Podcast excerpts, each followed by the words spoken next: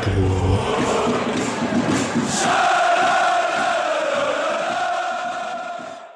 Dann hallo und herzlich willkommen zur 73. Folge des Podcast Freiburg. Spieltag 31, Spieltag 30 ist ausgefallen, beziehungsweise findet am nächsten Donnerstag gegen die Hertha statt. Ein Nachholspiel unter der Woche nach spielfreiem Wochenende. Warum? Ob das jetzt wegen dem DFB-Pokal ist oder nicht, darüber sprechen wir nachher noch kurz. Ich sage erstmal Hallo und herzlich willkommen, Mischa. Hi. Grüß dich, Patrick. Hi. Und Servus, Julian. Hi. Und wir haben gerade vers äh, vergeblich versucht, die Stelle zu finden. Wir haben uns natürlich jetzt ganz viel Zeit dafür genommen, wie wir tatsächlich getippt haben und sind, gehen davon aus, dass Mischa einfach 1-1 getippt hat. Herzlichen Glückwunsch. Merci. Also ich behaupte das zumindest. So also ganz 100% sicher bin ich mir auch nicht mehr. Ja, und wie ist die Laune, Patrick? Ähm, erstmal über den Kommentator nochmal kurz aufregen oder wie, wie war das? Weil ich bin ja derjenige von uns vier gewesen, der leider die Konferenz geguckt hat. Ähm, der Freiburg-Anteil war dementsprechend gering. Ähm, trotzdem, dass das am Ende das spannendste Spiel war, zumindest was der Spielstand betrifft und manche Spiele mit zwei Toren Unterschied waren, kam das Freiburg-Spiel so gut wie gar nicht in der Konferenz. Ähm, Patrick, aber du wolltest ähm, bisschen was zum anderen Kommentator sagen, oder? Also erstmal, es, es, interessiert sich halt niemand für Freiburg oder Hoffenheim, muss man jetzt auch ehrlich sein, also außerhalb von Freiburg und Sinsheim. Wobei nicht mal irgendjemand in Sinsheim interessiert sich für Hoffenheim, um, wenn man ehrlich ist. Ähm, ja, also ich hätte so spät in der Saison nicht mehr damit gerechnet, dass Uli Potowski in Mannheim noch getoppt wird. Aber das war schon nochmal schlechter. Also das war halt vor allen Dingen in der Spieleinschätzung auch absurd, dass er sich irgendwann so auf ein Narrativ festgelegt hatte und das dann gefühlt einfach durchbringen musste, ohne, ohne irgendwie darauf zu achten, was eigentlich so auf dem Spielfeld passiert ist, weil ich würde immer noch sagen, über 90 Minuten werden wir jetzt gleich drüber sprechen, war Hoffenheim ein bisschen die bessere Mannschaft. Freiburg aber finde ich in der zweiten Halbzeit ein bisschen die bessere Mannschaft und man hätte eigentlich, wenn man nur dem Moderator zugehört hätte, hätte man denken müssen, man hat in der ersten Halbzeit gespielt wie in der zweiten Halbzeit in Bielefeld und Hoffenheim hätte Freiburg über 90 Minuten dominiert und das war halt einfach Quatsch. Man muss dazu noch sagen, dass der ein paar Namen hatte, wo ich auch dachte, woher kommt denn das jetzt, warum der Grilic immer gesagt hat. Und Grilic war wirklich aktiv, also der hatte sehr häufig den Ball und dann sagte er immer, Grilic hat den Ball. Grilic. Hm, und noch ein Name, ich erinnere mich aber nicht mehr dran. Also, ja. Ich fand aber, also genau das, was du sagst, mit, mit der, mit diesem Narrativ, auf das sich so festgesetzt hat, es ist auch sehr ärgerlich gewesen, dass mh, hm, Streich hat ja vor dem Spiel gesagt, er steht nicht mehr ganz so sehr unter Strom, aber er findet es jetzt gar nicht so gut, das vor der Kamera zu sagen. Nachher heißt die ganze Zeit, er steht nicht mehr so unter Strom und deswegen gewinnt Freiburg nicht. Und das wurde halt auch die ganze Zeit während, äh, während dieses Spiels dann irgendwie gesagt, naja, da steht er nicht richtig unter Strom und im Halbzeitinterview auch nochmal und so, das ist, ja, ich finde es ein bisschen unfair, würde ich sagen. Hm. Ja.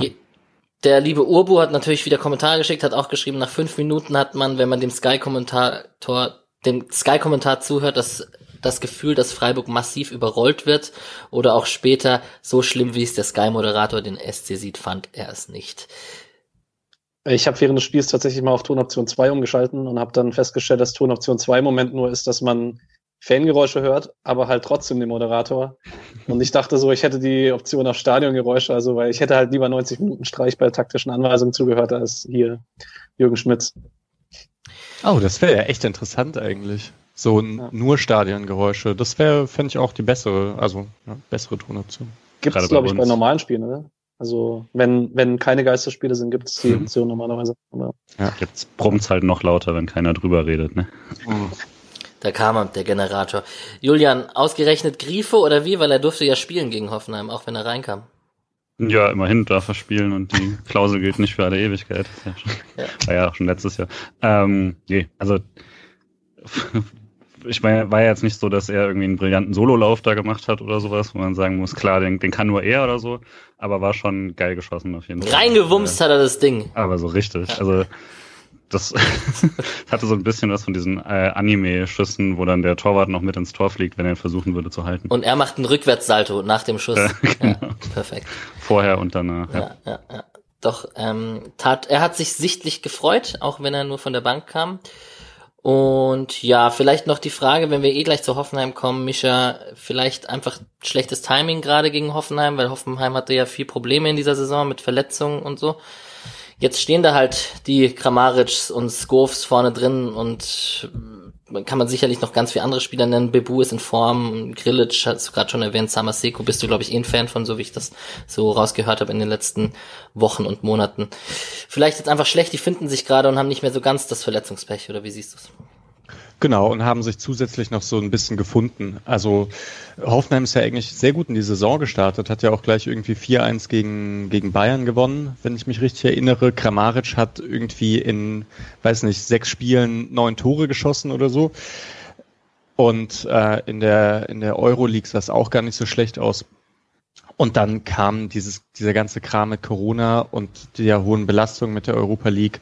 Und sie haben irgendwie nie richtig zueinander gefunden. Man hat das Gefühl, jetzt am Ende der Saison äh, kommen sie gerade so halbwegs dazu, ein Spiel umzusetzen. Deswegen würde ich auch sagen, einmal ist es ein kleiner Vorschein auf nächste Saison, denke ich. Wenn die Kramaric schon so halten können, ähm, glaube ich, dass das mit Hönes wirklich funktionieren kann. Und es ist aktuell sicher das stärkste Hoffenheim bis auf Anfang der Saison, dass man in dieser Saison äh, sehen konnte.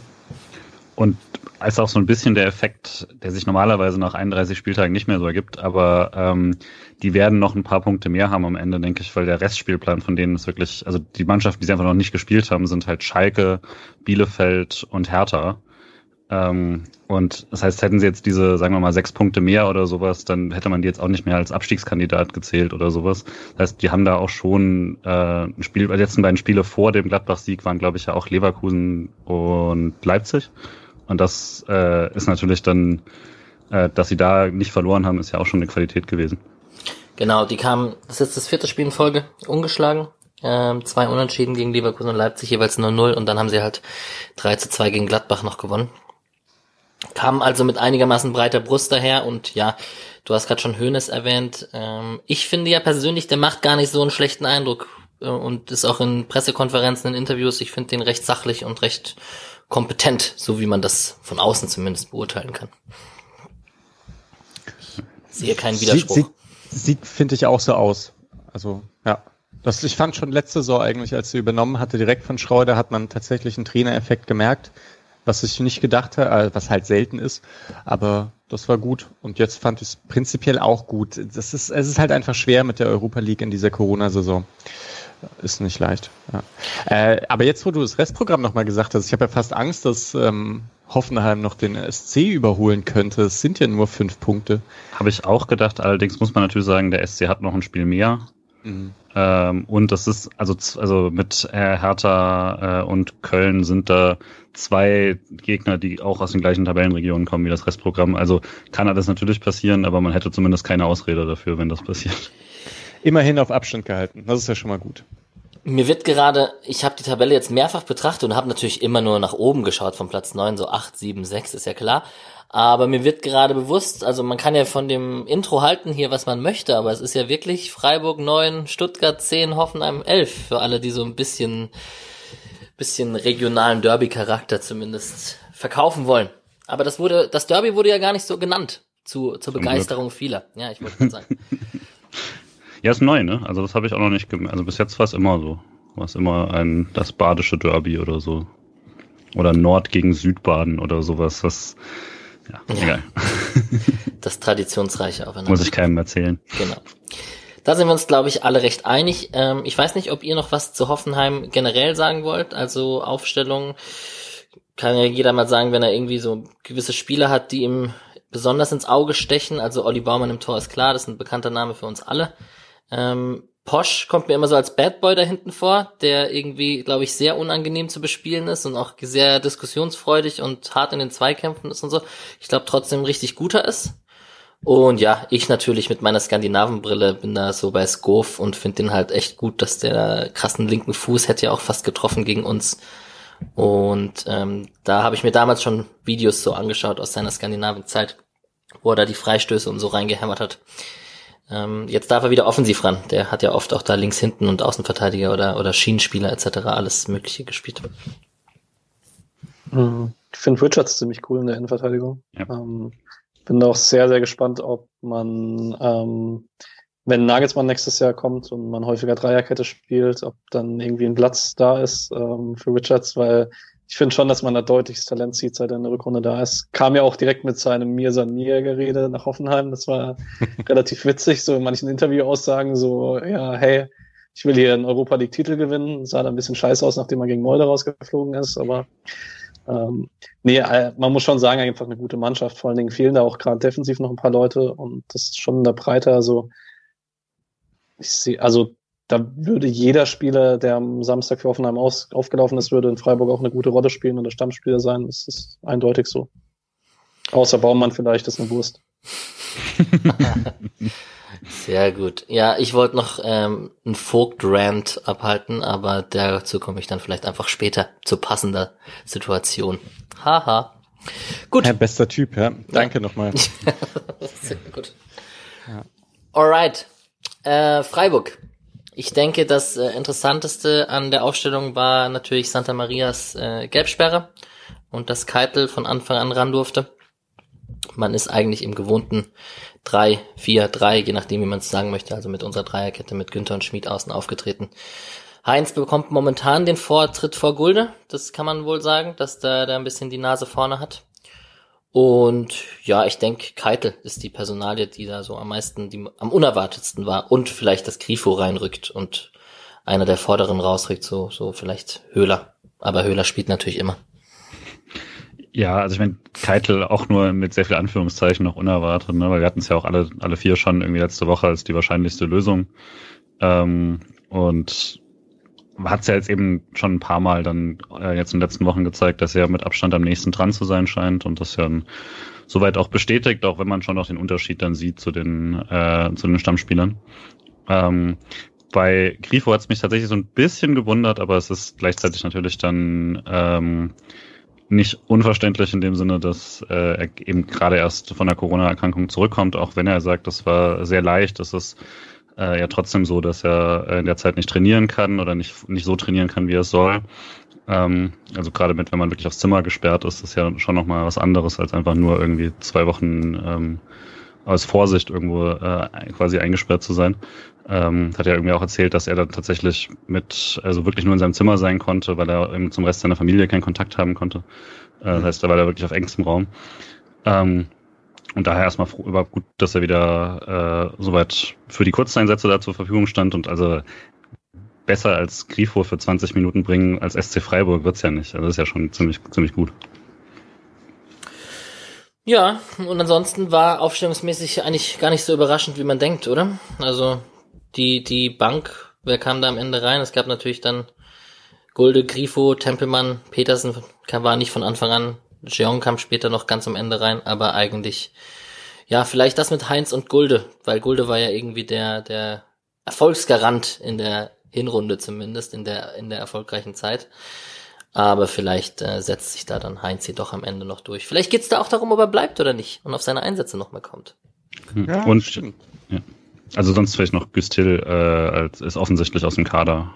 Ähm, also zum zweiten Mal jetzt gar nicht im Kader ist vermutlich dann auch relativ final. Jetzt würde ich sagen, dass äh, wenig, das scheint jetzt wenig Zukunftsperspektive noch.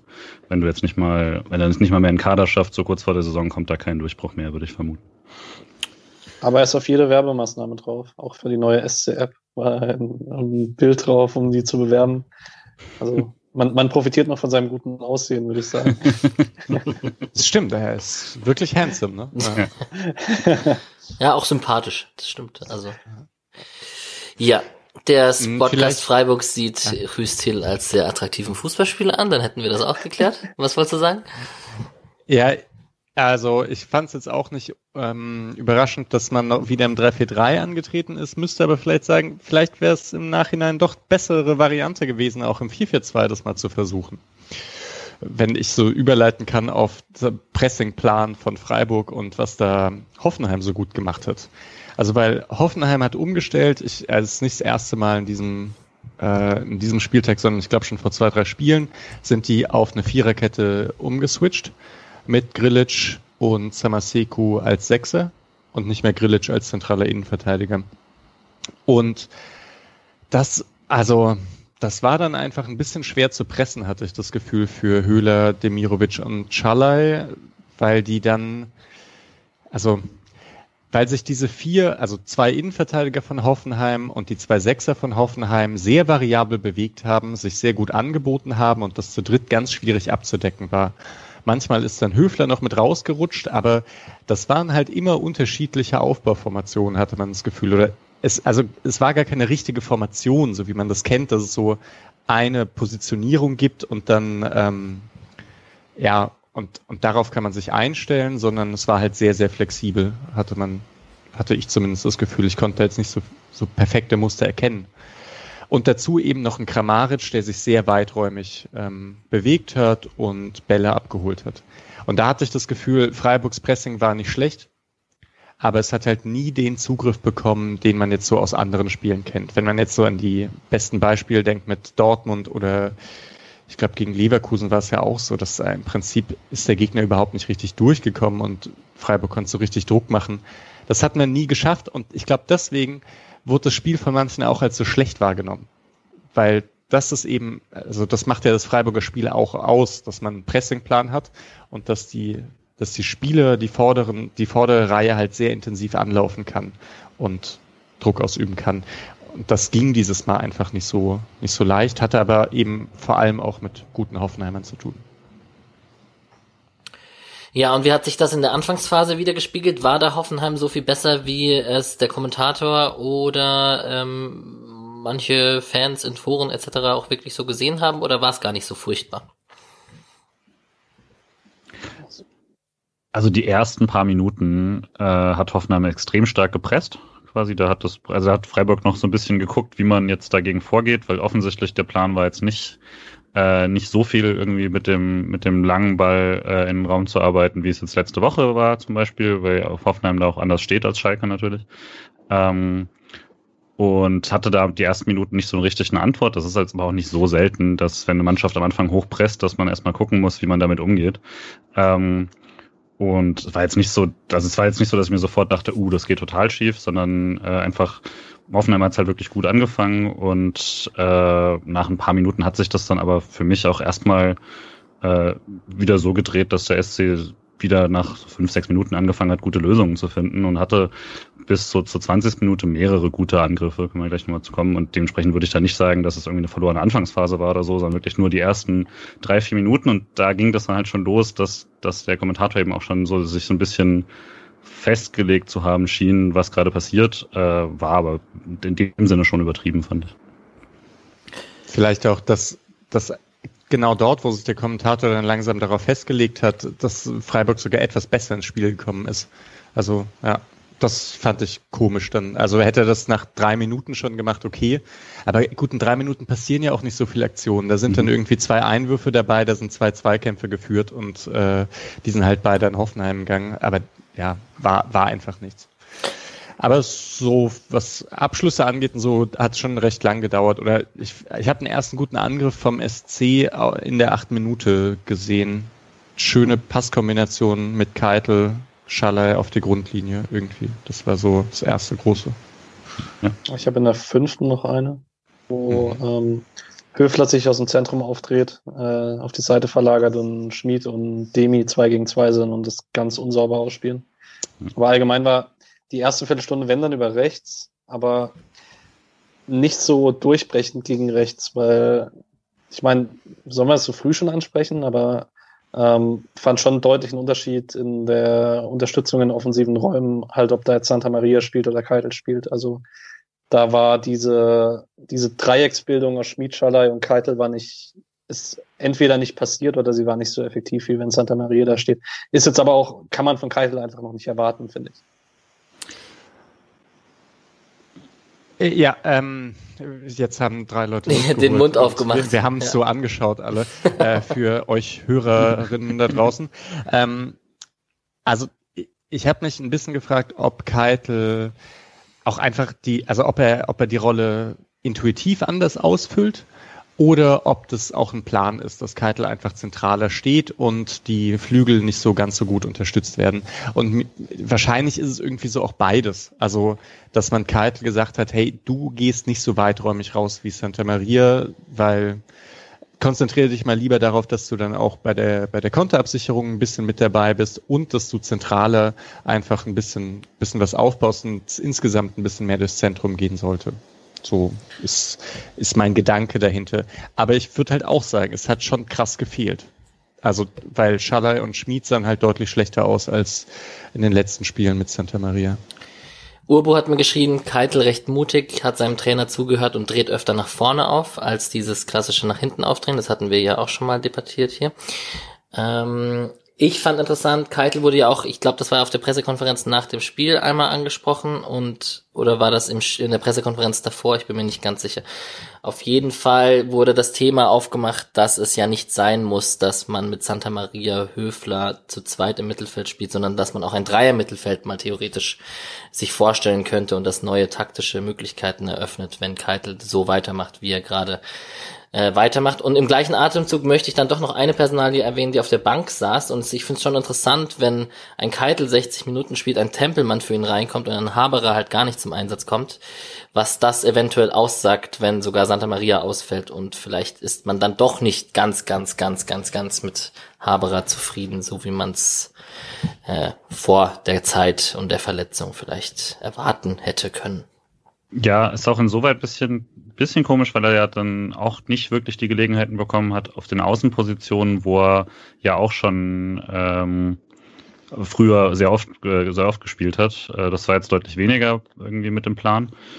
Ähm, Finde es aber auch in sich tatsächlich ganz gut. Äh, ich will natürlich dann lieber den, den äh, jungen Keitel äh, im Spiel sehen und da sehen, was, was daraus passieren kann und einen Tempelmann.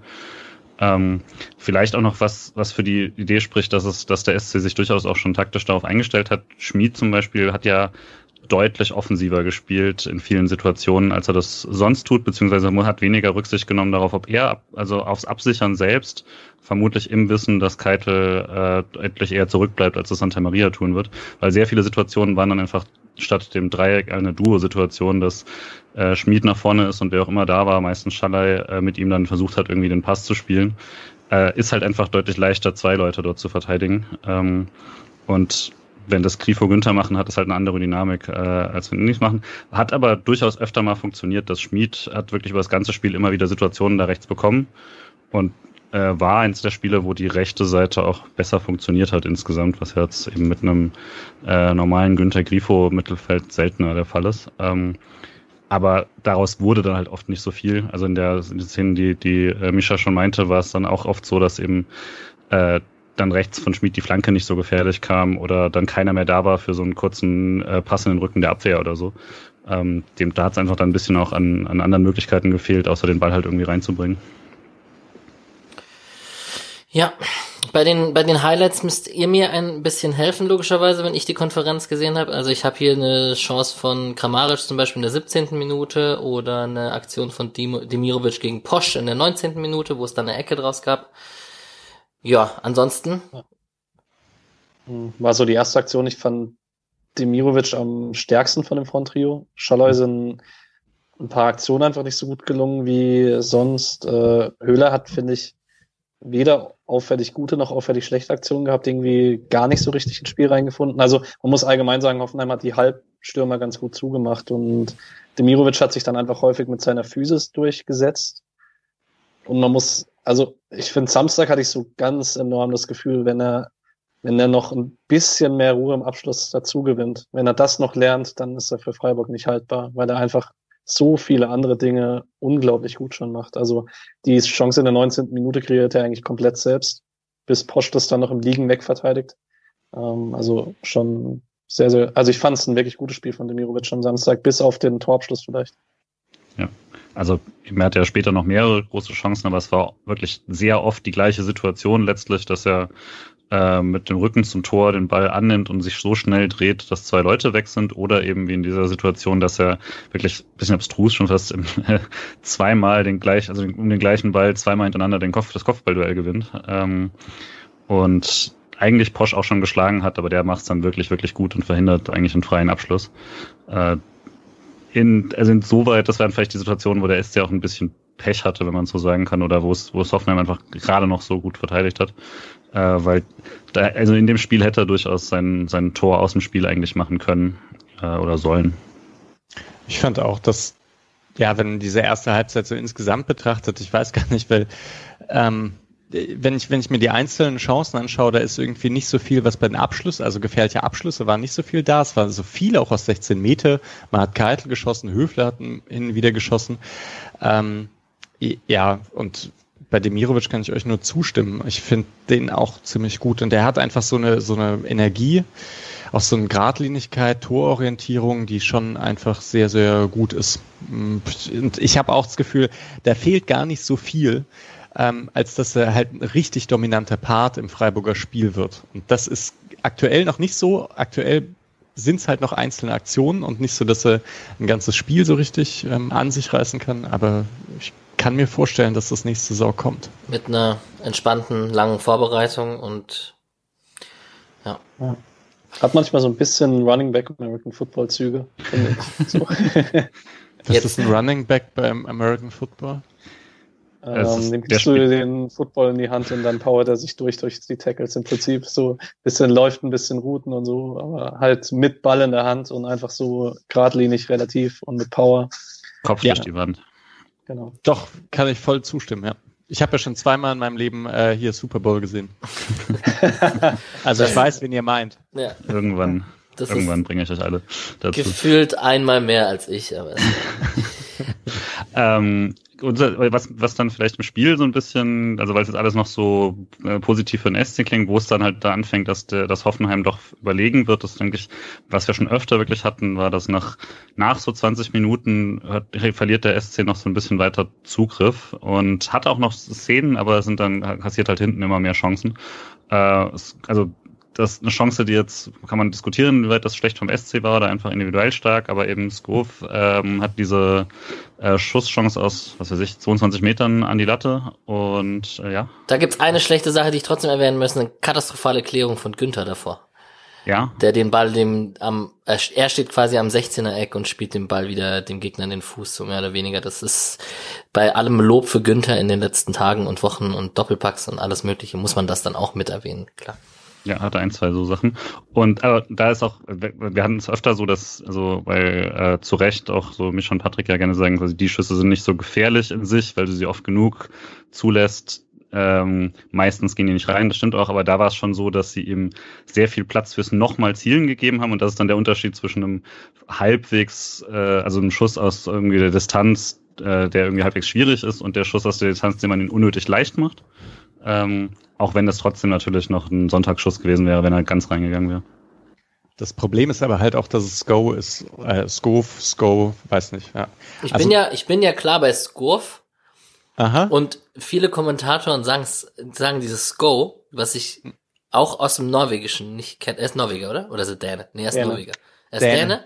Dann könnte es wiederum sein, aber ich glaube, aber ich glaube, die sprechen auch das V aus. Also. Soll ich auf kurz auf Transfermarkt.de gehen. Gibt's fast nicht mehr, also zumindest bei neuen Spielern nicht. Na, ah, ähm, ich bin ja bei ihm immer ein bisschen enttäuscht, weil er kam ja nach Deutschland mit der Empfehlung, dass er in der Saison davor in Dänemark, glaube ich, elf Distanzschutztore gemacht ja, hat. Auf jeden Fall eine mehr, zweistellige mehr. Anzahl und ich dachte, das ist hier alles zusammen. So ein Robbenstil, aber also ich kann mich an keins erinnern. Also das doch, war doch, auf jeden Fall, man hat's jetzt gesehen, also die Schusstechnik am Samstag ist schon der hat letzte Saison auch ein paar Dinger noch reingemacht irgendwie und auch, also auch so Freistöße, ganz verrückte von weit weg. Ähm, dass die, auf jeden Fall kamen sie auch gefährlichweise. Aber vielleicht hast du auch recht. Ich meine, der wurde auch als Rechtsverteidiger eingesetzt oder als Linksverteidiger größtenteils unter Schreuder. Ähm, ja, aber der hat einfach einen krassen Schuss. Also eben, den darf man so nicht schießen lassen. Aber ich glaube, war auch keine Absicht. Also da, der war ja auch sehr frei von dort. Das mhm. war nicht ein Schuss, den man zugelassen hat.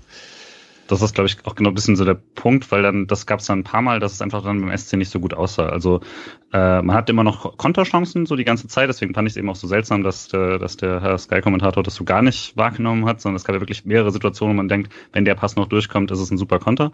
Aber da hinten waren es halt einfach wirklich, also es gab auch kurz danach irgendwie einen völlig albernen Ballverlust direkt am Strafraum, weil drei Freiburger drumherum stehen. Ich glaube, äh, Günther Höfler und äh, noch jemand, weiß nicht mehr. Und kein einziger zum Ball gegangen ist am 16er und alle weggeblieben sind, weil dachten, der andere geht hin. Plötzlich war Hoffenheim wieder am Ballbesitz und hat daraus einen Freistoß bekommen äh, in super Position. Ähm, und eben kurz danach dann noch, äh, als äh, man eigentlich selber am ähm, ähm, am, am Hoffenheimer Strafraum kurz so aus, dass man richtig gutes Pressing durchbekommt und dann spielt Hoffenheim den Konter äh, komplett aus und muss eigentlich das Tor machen über äh, Krilic. und äh, ja, Wer und blockt also da, denn da eigentlich? Äh, Lienhardt. Lienhardt. Lienhardt. Lienhardt, okay. ja, okay. weil das wäre ein sicheres Tor gewesen. Wobei sagen. das Da für kommt mich auch ran. weniger Block als mehr angeschossen ist. Also so wie er da zum Schuss kommt, den kann man schon machen. Als Verteidiger sei es sich abgeschossen gibt's nicht. Man hat sich nur richtig Ja. positioniert. Okay, dementsprechend. So wie Müller, nur als Feldspieler. Ja. Genau. Das war krass, aber in der, in der 30. Minute war das, glaube ich, ne? dieser Mhm. Schnellangriff. Und ja, da hat man halt auch gemerkt, dass wenn Freiburg wirklich hoch anläuft, das ist gefährlich. Also das, das heißt nicht immer einfach nur hoch anlaufen, hoch anlaufen und mutig sein, sondern da kann halt was passieren, wenn man so mutig ist.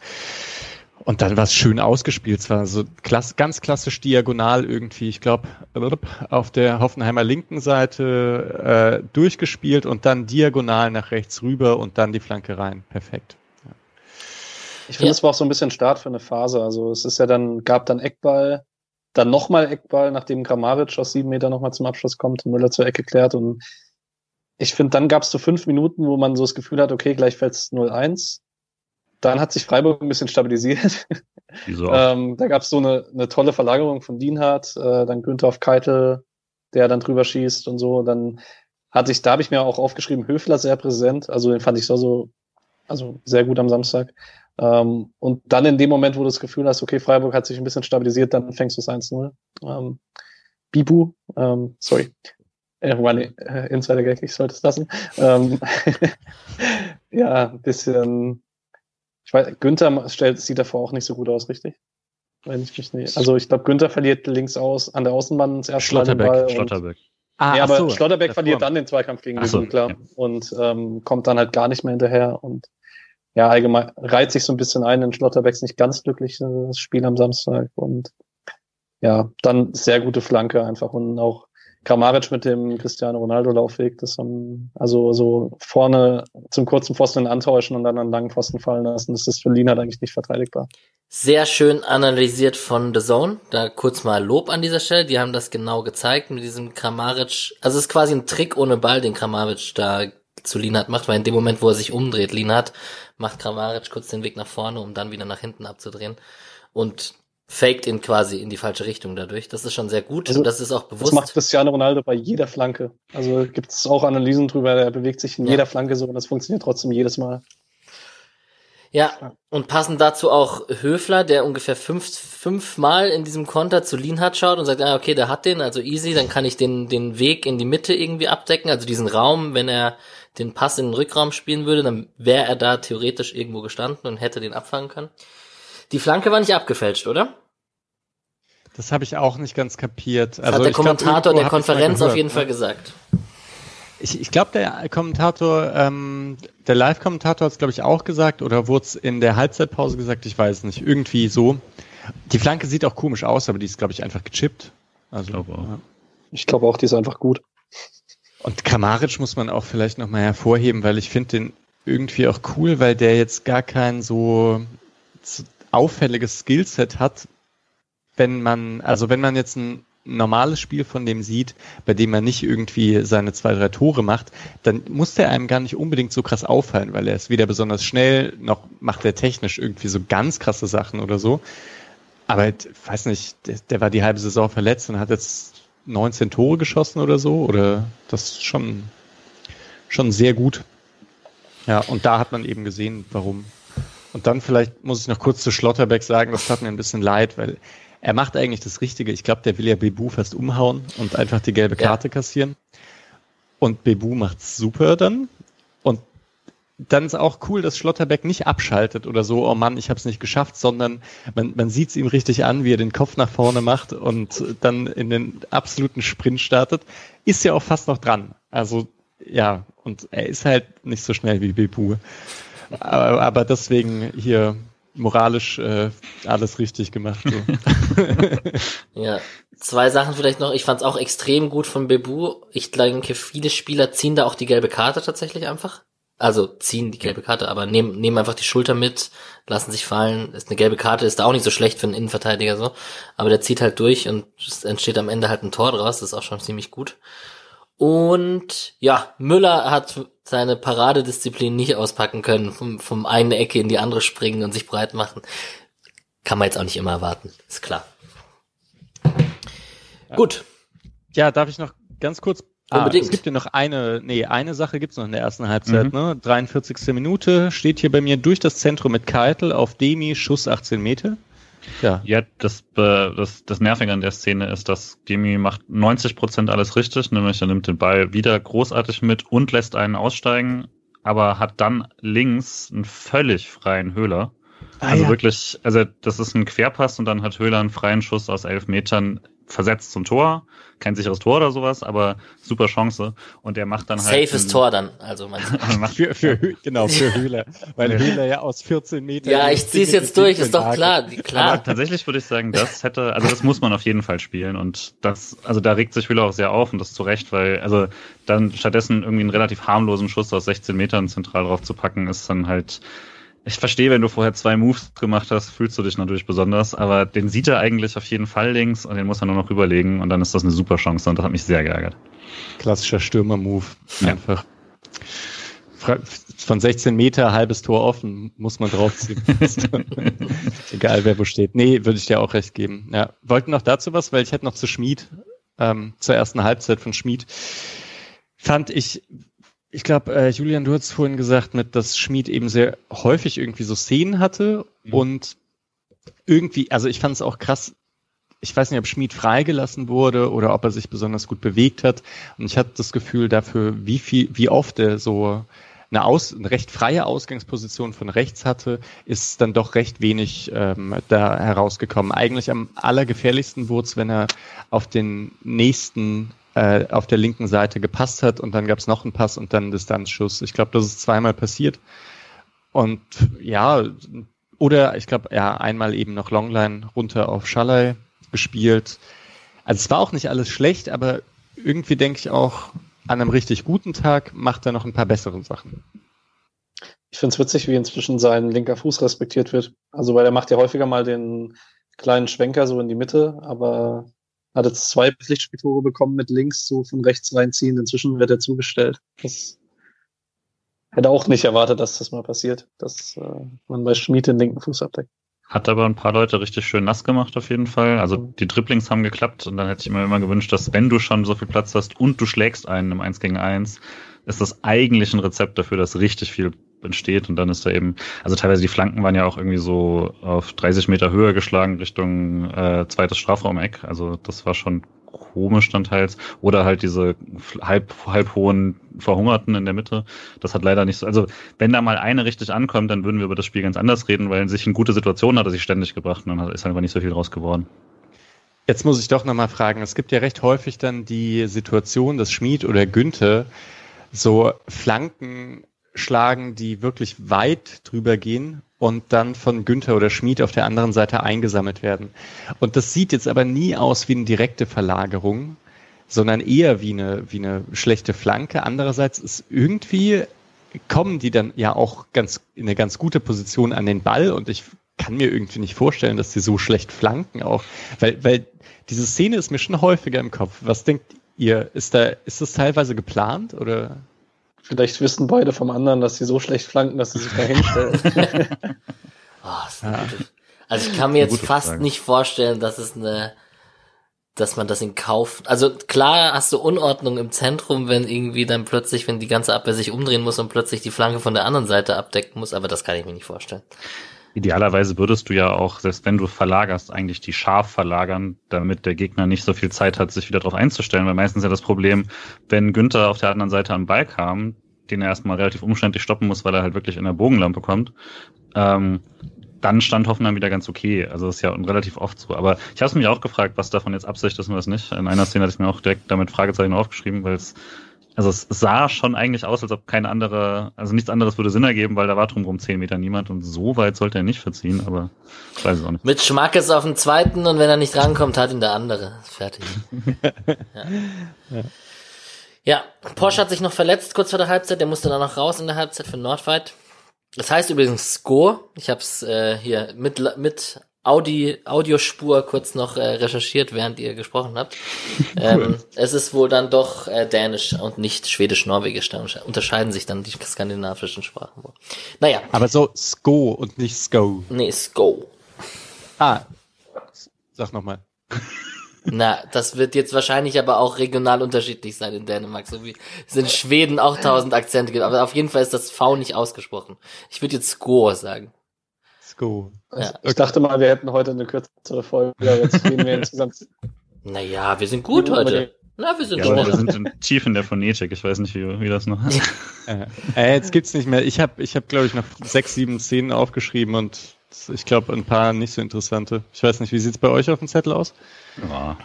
Ich fand's, ähm, ich finde Freiburg ist eigentlich gut aus der Pause gekommen, ohne dass man irgendwelche krassen Szenen gehabt hätte. Also außerdem 1-1 für Demi, das nicht gezählt hat. Also ich habe mir dann irgendwann so in der 60. aufgeschrieben, gute Phase vom SC verpufft, weil davor hatte man ja dann schon wieder irgendwie Chancen für Offenheim, aber ich fand eigentlich den Start ganz gut. Ich fand den so ein bisschen vergleichbar mit letzter Woche Schalke. Also man ist mit Energie rausgekommen, hatte Ball, äh, Ballgewinn in guten Phasen, also guten Gegenden.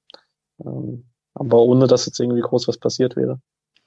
Ich würde ja sogar. Ah, äh, ja, sogar andersherum. In der 50. Minute war ein ganz guter Angriff und dann konnte TSG und dieses Mal zieht dann Schlotterbeck die gelbe Karte. Ähm, oh, ja. Spät. Also ja. 20 Tor, ja. Das stimmt, ja. Aber ich fand's im, ich fand's trotzdem, dachte ich, klug. Also schon einen der besseren gelben Karten, die er sich gut. Ja. Hat's ja, Go dann, dann, drüber geschossen übrigens. Ja, richtig. und dann in der 52. Minute Demirovic mal so äh, als richtig klassischer Wandspieler und legt dann raus auf Schmied. Das war noch gut.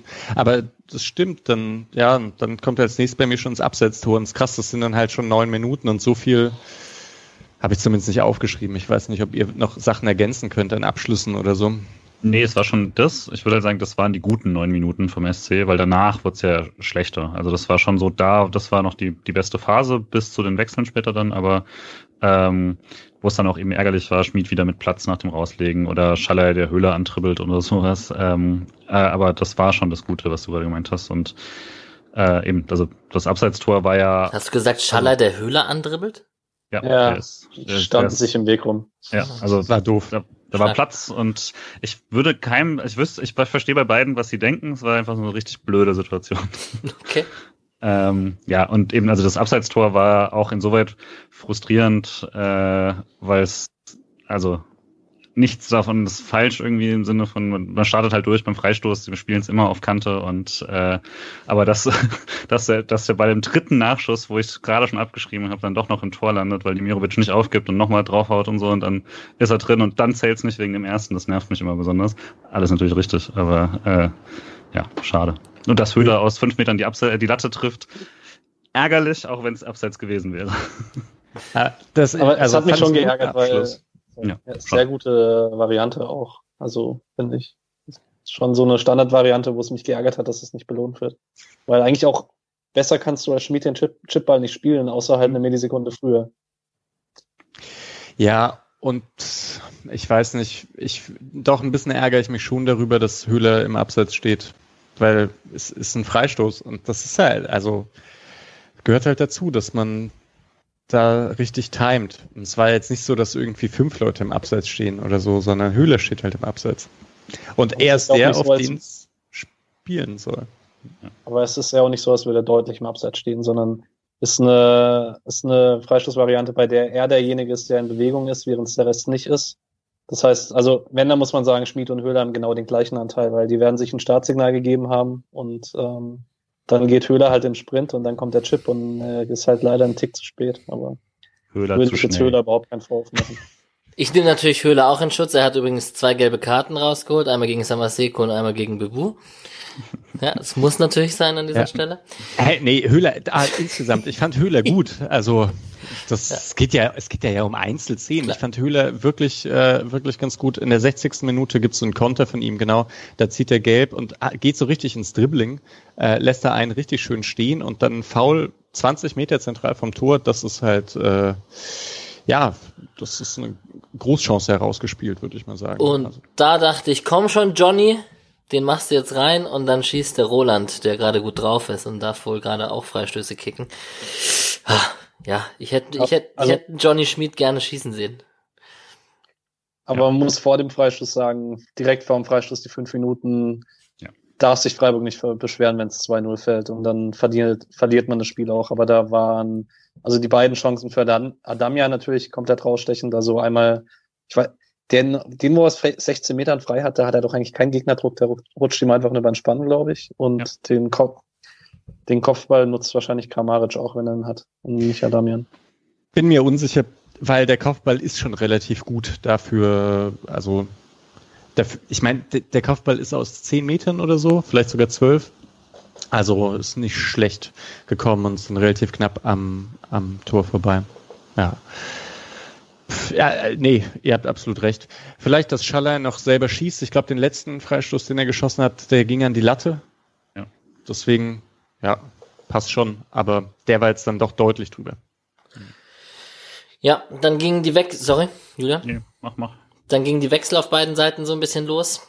Ähm, Rutter kannte ich übrigens nicht, hat auch schon sieben Einsätze, war mir, war mir nicht bekannt. Rutter oder Rutter oder wie auch immer. Und Baumgartner kam rein auf, auf Freiburger Seite Dreifachwechsel mit Gulde, Grifo und Tempelmann für Schlotterbeck, Schalay und Keitel. Schlotterbeck einfach nur wegen Gelb rausgenommen? Ja, und ich würde schon sagen, dass es war eins der Spiele, wo seine Temponachteile vielleicht am deutlichsten hervorgetreten sind, weil Hoffenheim dann doch ganz schnell und bewegliche Stürme hatte. Und also ich finde jetzt nicht nur das Tor und die gelbe Karte waren jetzt so Aktionen, wo er mal ein Tick zu spät kam, sondern allgemein. Und ähm, also nicht sein, also eher sein schwächstes Spiel vielleicht diese Saison. Das würde ich auch sagen. Also es war jetzt keine Katastrophe, aber vielleicht war es wirklich sein schwächstes, schwächstes Spiel die Saison. Also ja, unabhängig von dieser einen Szene. Es ist auch, also das Spiel kam ihm nicht so entgegen, weil Hoffenheim jetzt auch nicht lange Bälle in seine Richtung geschlagen hat und der dann die wegmachen konnte oder so. Und gleichzeitig im Spielaufbau er jetzt einfach nicht so die Ruhe am Fuß hatte, da besonders gute Sachen zu machen. Aber hattet ihr hattet, hatte das irgendeinen, weil ich habe hab selber nicht gesehen davon, hatte das irgendeinen Spielaufbaueffekt, dass quasi dann der Rechtsfuß rein, oder jemand, der es auch mit rechts quasi aufbauen kann, machen kann, weil ich habe keinen gesehen und normalerweise war es ja oft so, dass wir gesagt haben, ah, ich bin mal, also beziehungsweise bei Freiburg ist oft das Signal, wenn ein Verteidiger gewechselt wird, dass umgestellt wird oder sowas, damit, weil man nicht drei Linksfüße irgendwie auf dem Platz haben möchte oder so. Äh, aber das war in dem Fall ja nicht der Fall, oder? Nee, obwohl ich dennoch das Gefühl hatte, Freiburg ist nach dem Wechsel wieder etwas, also etwas breiter gewesen. Einfach im, in der Aufbaukette, dass die, ja, Heinz dann eben wieder richtig weit rausgerückt ist. Und das ist typisch auch, dass Freiburg das nach dem Wechsel macht. Ähm, aber ja, also es hat halt personell irgendwie, lag das nicht daran. Das war letztes Mal, als äh, Heinz dann links ra Nee, Quatsch. Ah, kam irgendwann mal Heinz für Gulde oder so? Mhm. Ja, Mhm. genau, da war es so. Aber ja, dieses Mal hat es vorher auch schon geklappt. Ja, Aber aber, ich finde, jetzt muss Gulde man hatte sagen, schon relativ viele Szenen, wo er auch hochgeschoben hat für seine Verhältnisse. Also genau, danach wird insgesamt höher geschoben. Ich hatte das Gefühl, diese drei Wechsel und das äh, Höherschieben, das hat den richtigen Effekt. Das erste Mal seit langem, muss man sagen, dass so Einwechslungen sich wirklich positiv ausgewirkt haben. Ist halt auch Grifo dabei gewesen. Ja. Und ich fand Tempelmann sehr gut. Also ohne dass er jetzt äh, krasse Aktionen hatte, aber ähm, find, also war auch eindeutig die äh, Vorgabe, finde ich, dass er die Rolle etwas mutiger, etwas offensiver ausfüllt als Keitel, weil es war halt auch ein Rückstand und äh, ich finde, er war gleich relativ präsent. Dann kommen wir wahrscheinlich zu Demirovic gegen Baumann. In der Genau. 69. Minute. Also es ist halt auch direkt, also ziemlich direkt nach dem Wechsel, was zwei Minuten oder sowas. Ähm, und ja, also es, das war eigentlich genau das, was wir vorhin schon zweimal besprochen hatten, nämlich eben so eine Annahme und Drehung gegen zwei Leute, die eigentlich nicht klappen sollen, aber diesmal noch besser ausgeführt war und dann halt wirklich frei im Strafraum 90 Prozent großartig und dann den Schuss, den darf er halt nicht so zentral setzen, auch wenn er immer noch so hart war, dass es immer noch krass ist, dass Baumann ihn so hält. Ähm, weil das, also selbst so, wo der hinhaut, kann der sehr leicht ins Tor springen. So, also ein bisschen wie, wie Sommer ihn ins Tor gelenkt hat, noch gegen sich Hätte Manuel so. Neuer ihn reingelassen, meinst du? Easy. Und also wenn eben, wenn ein schlechterer Torwart wie Manuel Neuer im Tor steht, dann, dann ist das drin. Aber äh, nee, also eigentlich alles, alles großartig. Und dann, wenn der Ball 40 Zentimeter versetzt ist von ihm, dann hat er keine Chance mehr. Und das, das ist dann natürlich ein bisschen frustrierend. Ja, es gab einen Kopfball von Grifo in der 72. Minute. Es wurde in der DAZN-Konferenz wurde ein bisschen von jetzt kam Schlussoffensive SC rein. Ähm, Vogt kam für Richards. Das wird gleich Folgen haben. Ich wollte noch kurz was über den Grifo-Kopfball sagen. Also da, da war der Moment, wo ich es endgültig absurd fand und äh, mich überlegt habe, mich zu betrinken, damit ich Jürgen Schmitz nicht mehr tragen muss. Weil Grifo kriegt einen Kopfball aus elf Metern im nach hinten laufen und Schmitz redet davon, ja, der beste Kopfballspieler wird Grifo nicht mehr werden. Das ist wahr, ja, aber den hätte halt keiner auf diesem Platz gefährlich aufs Tor gebracht. Also, ja. Entschuldigung. Der letzte Kopfball von Grifo war drin, oder? Äh, die Waschtasche. ja, genau, die Waschtasche. Gegen wen war denn das? Das war auf jeden Fall so ein Hinterkopfkopfball, mhm. wo man sich so dachte, das war auf jeden Fall nicht geplant, aber es müsste ja, in seiner guten so Phase gewesen sein. Auf den Köln oder Hertha oder so? Mhm, in der Phase drauf, richtig. Ja, Hertha könnte sein, vielleicht auch Schalke. Ja. Naja, Petersen kam für Höhler. Ähm, das hat mich jetzt interessiert tatsächlich, weil ich hab's ja nicht ganz gesehen, wie sich das positioniert hat. Hat man dann im Doppelsturm Petersen Demirovic gespielt oder ist Demi ein bisschen fallend gewesen oder andersrum oder? Ich glaube, man hat es dann einfach so gemacht, je nachdem, wie es gerade gepasst hat. Ich hatte eher das Gefühl, Petersen war sogar häufiger mal eher rechts im Anlaufen. Ja. Dachte, so für eine Viertelstunde wahrscheinlich, ja. Da, weil ich dachte, so auf dem Papier ist das ja so, oh, Streich bringt einen zweiten Stürmer, er bleibt gar nicht in seinem System treu, sondern wechselt einen Stürmer ein. Für Höhler, der auch Stürmer ist, schon klar. Aber Petersen und Dimirovic sah jetzt für mich auf dem Papier eher wie zwei Neuner aus, aber gut. Jetzt muss man halt sagen, da, also da sieht man daran, dass Streich das offensichtlich auch so gesehen hat, dass Demirovic einfach ein unfassbar gutes Spiel gemacht hat. Ja. Weil sonst geht, geht Demirovic auf die Seite, würde ich sagen, mindestens. Ja. Ja, und dann kommen wir zu der Situation in der 78. Minute. Demirovic gegen Vogt. Und ich sag einfach clever von Demirovic, dann noch schnell den Fuß dazwischen zu stellen, zwischen, der sieht, dass er ihn klären möchte und hält kurz den Fuß dazwischen. Oder wie seht ihr das? Du meinst so, dass er es auch zieht? Also, weil ich hätte jetzt fast gedacht, okay, der, der geht einfach rein, also er hat gar nicht so viel Zeit zu überlegen. Es ist so ein Rumgestoche und dann ist er halt vorne dran. Ich würde auch sagen, also er spielt den Ball ja auch ein bisschen weg. Also ich, für mich so ein Foul, wo ich sagen würde, okay, Elfmeter, ohne dass ich Vogt irgendwie einen Vorwurf machen könnte. Weil Vogt denkt halt, okay, er muss den Ball klären, was er ja auch muss. Und Demirovic ist halt den Tick schneller, weil er aus der Dynamik die Bewegung schneller machen kann. Und äh, man, man merkt auch so richtig, finde ich, an Gräfes Körpersprache, er will den Elfmeter eigentlich nicht pfeifen, weil der ja. Abwehrspieler gar nicht so viel dafür kann, aber er muss halt. Ja. ja. Ich fand es absurd, dass es keiner gemerkt hat, quasi, weil in der ersten Wiederholung dachte ich hoch und in der zweiten Wiederholung dachte ich, okay, das, das ist ein Elfmeter vermutlich.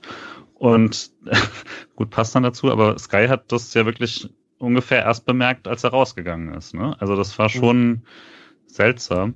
Der ähm, Kommentator von Sky zumindest, ja. Ja, ja. Also ich, sie haben immer wieder so Wiederholungen gezeigt und er ist überhaupt nicht drauf eingegangen. Oh Aber ähm, es war, ich fand es auch, ich fand es auch wirklich bitter, weil als Verteidiger er haut den Ball weg. Äh, eine deutlich härtere Szene gab im DFB-Pokalfinale für äh, bei Frankfurt gegen Bayern damals keinen Elfmeter. Ähm, aber äh, letztlich kannst du da nicht diskutieren. Er hat den Fuß vorne dran und wird halt getroffen von hinten und äh, was willst du machen? Äh, gut, dass Demirovic danach, ich meine, das war ja wirklich, also die erste Chance war ja direkt von Petersen, der ist ja direkt vorne da schon dran und kann das Tor schon direkt machen.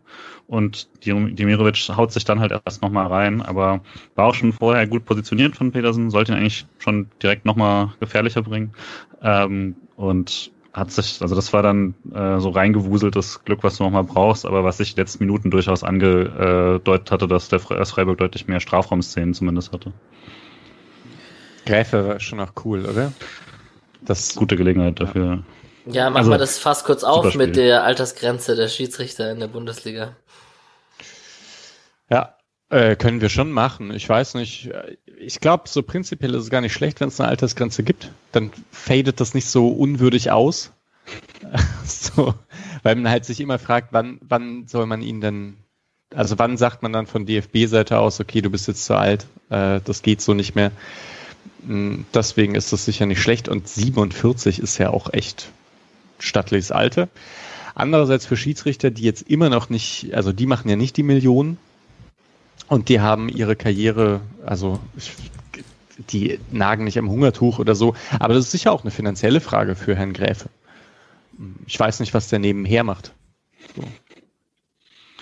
Ja, und ich meine, er ist halt auch einfach mit der Beste. Und also diese, dieses extreme Standing. Ich hatte mir wirklich das ganze Spiel schon positive Notizen zu ihm gemacht, witzigerweise, bevor das so eine Story war danach.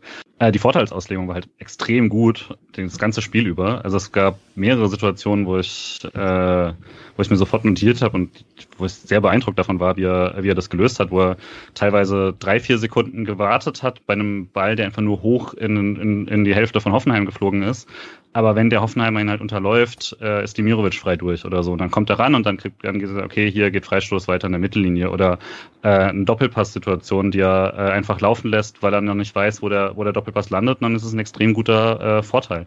Und solches, also auf dem Level zu pfeifen, das machen halt nicht so viele und dazu noch die Kommunikation zu haben, dass wirklich jeder Spieler offensichtlich dieser Liga oder fast jeder Spieler möchte, dass er weiter pfeift. Das ist ja wirklich bei vielen Schiedsrichtern nicht der Fall, auch sehr guten Schiedsrichtern.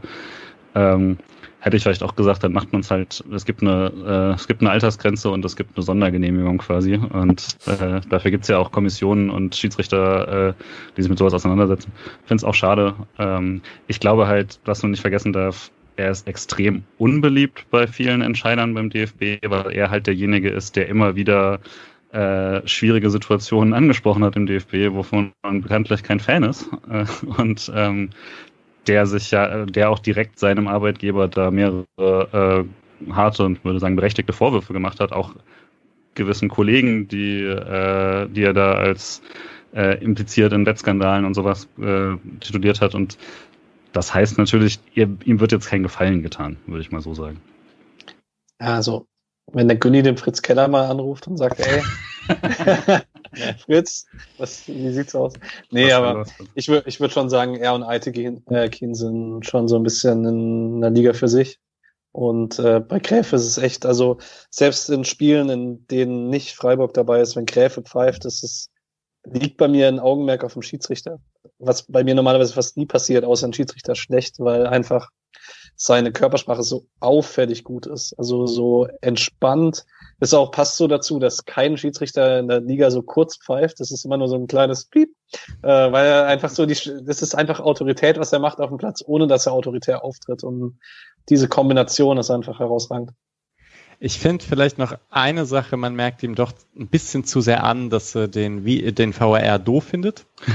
Und das ist, finde ich, nicht ganz so optimal, wenn es den halt gibt. Also so da gab es ein paar Szenen, bei denen ich dachte so, ah, ja, vielleicht nicht ganz so cool. Ähm, ja, und dann, ich würde auch sagen, er und Aitekin und da Aitekin halt so ein Esoteriker ist, finde ich es irgendwie, äh, gehe ich dann doch äh, ganz klar mit Gräfe. ähm, ja, obwohl Aitekin schon auch eine coole Ein Ausstrahlung hat, das muss man sagen, aber das, ja, so Esoteriker haben ja manchmal auch was Entspanntes. Ne? Hm. ja, ich, aber hat mir auch hat mir auf jeden Fall gut gefallen und er ist dann ja auch raus und hat sich, also das war wirklich meine einzige Angst. Oh scheiße, Gräfe bekommt den Call mhm. vom VRR. Äh, mal sehen, was er macht, weil irgendwie kann man es noch verargumentieren. Mhm. Weil ich erinnere mich übrigens noch mal an eine Szene, die andersherum Elfmeter gegeben hat. Also, weil irgendjemand einen Fuß reingestellt hat, während der andere geschossen hat. Aber das, das wurde als Beinstellen das war, glaube ich, auch bei Hoffenheim. Baumgartner oder so, mal diese Saison. Und das wurde ja auch danach als klare Fehlentscheidung gewähr äh, überall gewertet. Ah, okay. Hoffenheim in Leverkusen, glaube ich, wenn ich mich sehr täusche. Irgendwie sowas, du, du hast recht. Ich, ich wusste nicht, dass es danach als klare Fehlentscheidung gewertet wird. Ja, ja okay. Hm. Naja, auf jeden Fall guter Übergang, Mischa, zurück zur Entscheidung. Es wurde dann Elfmeter entschieden. Grifo hat das äh, Ding reingewumst, habe ich schon vorhin gesagt. Ich glaube, das äh, sind wir uns alle einig, dass das voller Selbstvertrauen und Überzeugung einfach äh, reingeschossen war. Und ansonsten ist gar nicht mehr so viel passiert dann in der, in der Schlussphase, oder? Also ich habe da so ein bisschen Kramaric geblockt von Schmid und einen Kopfball von Rutter, der zu zentral kommt auf Müller und ansonsten Jeong kam am Ende noch für Demirovic und ein Höfler Distanzschuss in der 93. Minute, der rechts vorbeigeht. Und das war's dann auch schon. Der von Jeong abgefälscht wurde, uns trotzdem Ecke gab. Das war ja, ganz nett noch. Ja, da, ja, also würde ich dir recht geben. Ich fand es nochmal interessant, vielleicht den Jubel von Grifo danach. Erinnerte so ein bisschen an das Bielefeld-Spiel, nachdem er da einen Elfmeter reingemacht hat. Ähm, ja, irgendwie, also die scheinen die Saison noch nicht austrudeln zu lassen. Die haben schon auch noch, also wissen, dass wenn man gegen Hertha gewinnt, ist man nur zwei Punkte hinter Platz sieben. Ja, um, um da mal dahin überzuleiten. Was würdet ihr noch sagen? Habt ihr jetzt, sagt ihr austrudeln oder hey, vier Spiele. Ich wollte noch was zu Grifo sagen. Okay, ja, sorry. Das war jetzt sehr eigen, eigensinnig. Äh, nee, alles gut. Ich wollte noch so ein bisschen Gossip hier reinbringen, ähm, weil ähm, bevor, bevor Corona gehittet hat, äh, hatte ich mal das Vergnügen, neben Winche und seiner Frau im Kartoffelhaus zu sitzen. Und an dem Abend hat Hoffenheim Wo so im Kartoffelhaus, wo sonst auch noch. Und da hat Hoffenheim gespielt an dem Abend äh, und Hoffenheim hat halt gewonnen und Grifo hat es auf seinem Handy gesehen und hat laut geflucht, dass äh, die scheiß Hoffenheimer gewinnen. Also da scheint einiges an Glas zerbrochen geworden zu sein, als er gegangen ist. Ähm, ja, von dem her, ich also man hatte schon ein bisschen das Gefühl, dass hätte es ihn sehr gefreut, dass er gegen Hoffenheim äh, getroffen hat. Ja. Du meinst daher der krasse Jubel, ja? Nichts mit Europa? Ja, vielleicht beides. Also ich denke schon, dass auch Ambitionen einfach noch dahinter sind und ein bisschen, also zwei Wochen Isolation und dann wieder draußen Sport machen und ein Erfolgserlebnis, das äh, befreit sicherlich einiges. Und wie oft hat, wie oft kam Grifo von der Bank in den letzten Jahren? Also zumindest jetzt, äh, seit er, seit er sich wieder festgespielt hat, nach dem Anfang da, äh, ist ja wirklich selten und dass er dann, dann direkt trifft und auch, auch sei es durch einen Elfmeter, das ist natürlich dann auch sehr befreiend. Und ich finde die Art, wie der Elfmeter geschossen wurde, finde ich halt echt cool. Also das sollte er sich angewöhnen, so, so zu schießen. Vielleicht hatte er auch so ein Zimmer, elf Meter groß, Wand gepolstert und dann einfach mal pro Tag 111 Meter, alle oben ans Kreuz in seinem Zimmer. Ja. ja. Und um auf deine Frage zu antworten, äh, nicht austrudeln. Ja, ich weiß, es wirkt halt so, ich meine, es wirkt halt nicht so, als ob sie jetzt irgendwie auf den Sieg pushen unbedingt oder dass es klar ist, okay, wir müssen unbedingt gewinnen, sondern wir wollen gewinnen, aber ein Punkt ist auch okay quasi. Das heißt, es war jetzt nicht so ein All-or-Nothing-Approach, den man da reingeworfen hat, wie man ihn erwarten könnte, wenn man sagt, wir müssen auf jeden Fall noch auf Platz sieben oder so. Deswegen, ich glaube, dass man einfach, wenn man will, so viel gewinnen wie geht, aber ich habe nicht das Gefühl, dass man jetzt das Streich jetzt irgendwie umstellen wird, um quasi Risiko, äh, entweder Sieg oder Niederlage rauszuholen, auch wenn ich mir das wünschen würde vielleicht. Aber der Punkt hält einen ja noch drin. Mhm. Also deswegen ist es vielleicht auch gar nicht so schlecht, äh, den Punkt irgendwie zu haben, weil man jetzt eben den, also dieses schlechtere Torverhältnis ausgeglichen hat und wie gesagt, zwei Punkte dahinter ist, wenn man gewinnt gegen, gegen die Härte. Ich glaube, ich hatte auch letzte Woche mal gesagt, also aus den letzten dann eben äh, fünf Spielen müssten es äh, zehn Punkte sein. Jetzt hat man einen, jetzt müsste man halt aus diesen vier Spielen drei gewinnen, um da eine Chance zu haben. Das ist tough, das ist nicht unbedingt realistisch als SC, ist aber auch nicht unmöglich. Und ich glaube, das ist einfach cool, dass man im Saisonfinale ist. Da muss man ja gar nicht jetzt irgendwie super enttäuscht sein, wenn es nicht klappt oder sowas. Aber das ist ja cool, dass man jetzt zwei machbare Gegner hat. Wenn man die gewinnt, ist man voll drin. Wenn man vier Punkte holt, eher nicht, aber man hat eine Chance und sowas. Und äh, dann geht's halt gegen Bayern und Frankfurt. Wenn alles top läuft, geht's für die um nichts mehr. Mal gucken. Gut, dann machen wir doch gleich mit der Bundesliga weiter, es sei denn, ihr habt noch irgendeinen Spieler, den ihr speziell erwähnen wollt, ähm, irgendeine Leistung. Ich fand, eine Sache sage ich dann doch, sorry, ähm, das wird spannend, ob Flecken noch mal ran darf bei der ersten, wenn wir gerade schon beim Endprogramm sind, ob, ob sie dem eins, zwei Spiele geben am Ende ähm, wenn der jetzt fit ist, oder ob der bei der zweiten Mannschaft weiterhin im Tor bleibt. Ähm, Uphoff war ja wieder auf der Bank. oder wie man da weiter fortschreitet. Weil Müller will irgendwie zur Olympia und ist irgendwie voller Selbstbewusstsein. Ähm, wir haben den Artikel im Kicker gesehen und ähm, ja, wird spannend, wie das, wie die Torwartposition weitergeht bis zum Ende der Saison. Und das hat ja vielleicht auch Auswirkungen dann. Ja. Äh, sein Stammverein, die Mainzer, die haben gegen Bayern gewonnen. Mhm. Ja. Habe ich jetzt Komm. den Übergangspreis gewonnen. Alex, wie hat dir denn die Konferenz am Samstag gefallen? Die war gut. Die hat Spaß gemacht. Den Mainz-Sieg hätte man fast vorhersagen können, finde ich, gegen die Bayern. Ich dachte, du wolltest jetzt renten über die Konferenz. Du hast am Samstag was angekündigt. Ja, das habe ich ja schon am Anfang ein bisschen gemacht. Also einfach ein absolut katastrophales Schnitt und Übergangsverhältnis von einem Spiel zum anderen und die Ecke wird nicht mehr mitgenommen oder irgendwo ist eine Videoschiedsrichterentscheidung und während aber die Entscheidung läuft, wird in ein anderes Stadion geschaltet und so und ich schaue echt nicht so oft Konferenz, weil ich ja dann doch meistens das Einzelspiel schaue und auch generell eher ein Fan bin von Einzelspielen, um mich in ein Spiel reindenken zu können, als irgendwie in fünf gleichzeitig, weil ich finde, am Ende kriegt man da am wenigsten mit. Ja, und ich wurde mal wieder bestätigt. Also ich finde das echt äh, manchmal, äh, ich wollte Sportjournalist werden, wir machen hier den Podcast und so und ich denke mir manchmal so, ihr seid alles vollkommen Idioten. Also so, so deutlich kann ich einfach reden. Und ich, also ich frage, ich kann einfach manches überhaupt nicht nachvollziehen, wie da wieder geschnitten wird und wieder von einem Stadion ins andere gewechselt wird. Jetzt ist mir klar, dass irgendwie Wolfsburg gegen Dortmund und Hop Haaland der, der Held der Jugend irgendwie das 3-0 macht, spannender ist oder ob hier Mainz, Bayern stand ja auch noch lange 2-0 zum Beispiel. Und ähm, dass du dann dass Hoffenheim Freiburg jetzt trotzdem nicht das Interesse von allen weckt, auch wenn das das Spiel ist, was so gerade auf der Kippe steht, zumindest vom Ergebnis her. Aber ja, ich, ich fand das dann doch sehr nervig, dass dann dann Union gegen Bremen gezeigt hat, obwohl es da 3-0 stand oder dann irgendwann 3-1 stand. Oder dachte ich mir so, ja, zeigt das Spiel jetzt halt einfach in der Konferenz nicht mehr. Ich wünsche mir eine Konferenz, wo man seine Spiele selber zusammenbasteln kann. Ja, gut, das wäre natürlich cool, äh, das ist dann schwierig mit den Kommentatoren und so, ne? Und dann. Ja. Oder halt ein Einzelspiel und bei Toren wird gewechselt. Das ist eigentlich, das ist der Punkt, ne? Das wollen, glaube ich, viele. Fände ich auch nicht schlecht. Ja, aber das Schlimme ist dann doch, oder, dass wenn dann mal rübergeschalten wird zu deinen Wölfen, dann liegen sie auch noch hinten, oder? Ja, es war bitter, ne? Die, jetzt müssen die auch noch um die Champions League bangen.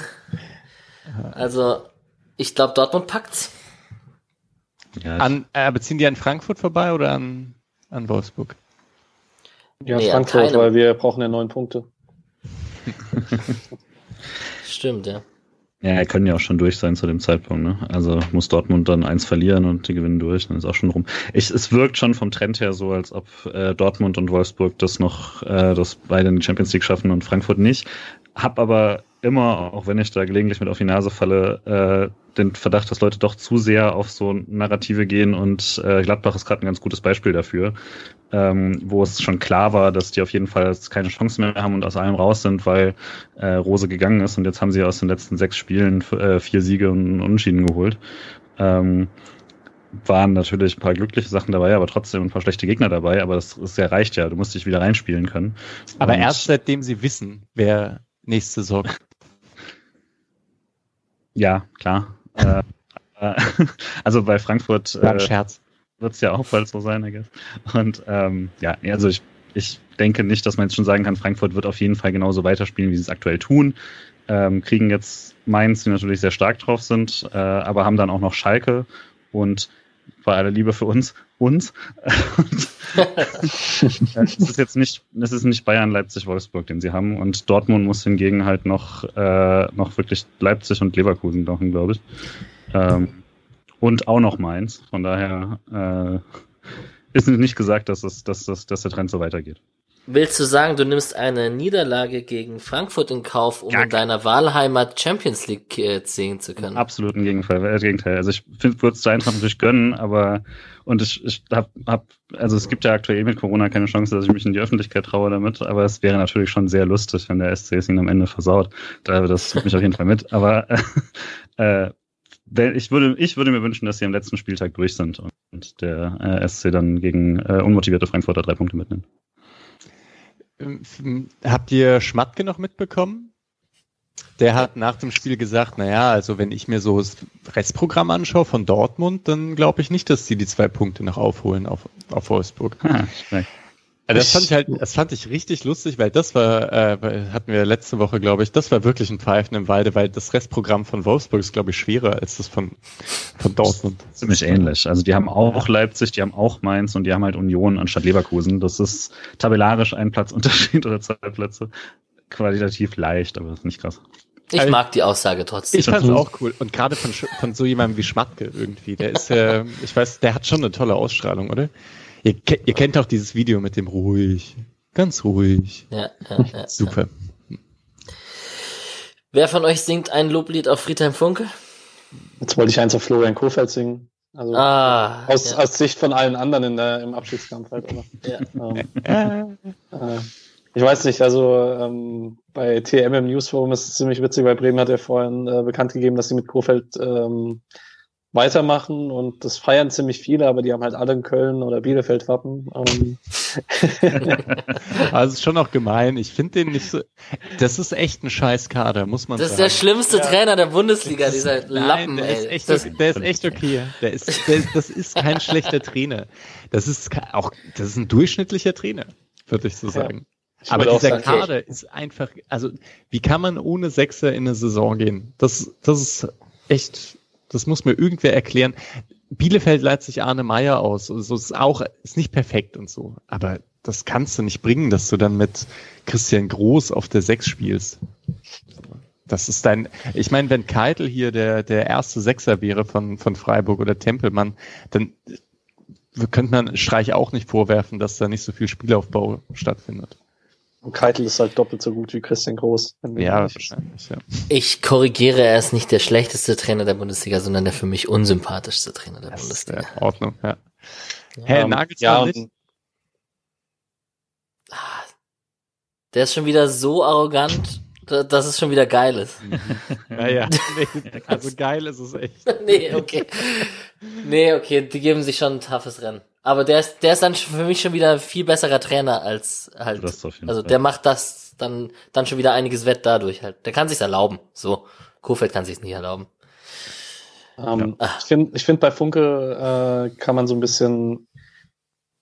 Ich, ich glaube, er hat einfach gar nicht so viel gemacht bei Köln, sondern einfach gesagt, okay, wir, wir nehmen jetzt ein normaleres oder ein, ein System mit einfachen Abläufen, so ein klassisches 4-2-3-1, vielleicht eher gegen den Ball 4-4-2 mit einem großen Fokus darauf, dass man Hector vielen Ball gibt und äh, viel Fokus auf Duda legt und dann hat man da zwei gute Spieler im Mittelfeldzentrum und die kreieren dann und sonst guckt man halt, dass man nicht so arg viel Aufregendes macht und ähm, das hat halt gereicht. Ähm, man muss auch sagen, Augsburg ist sehr schlecht.